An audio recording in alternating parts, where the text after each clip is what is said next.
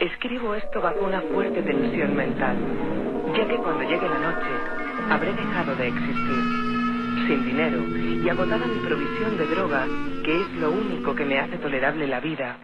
No puedo seguir soportando más esta tortura. Me arrojaré desde esta ventana de la guardilla a la sórdida calle de abajo.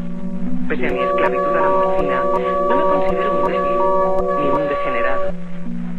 cuando hayáis leído estas páginas, atropelladamente garabateadas, quizá os hagáis idea, aunque no del todo, de por qué tengo que buscar el olvido o la muerte.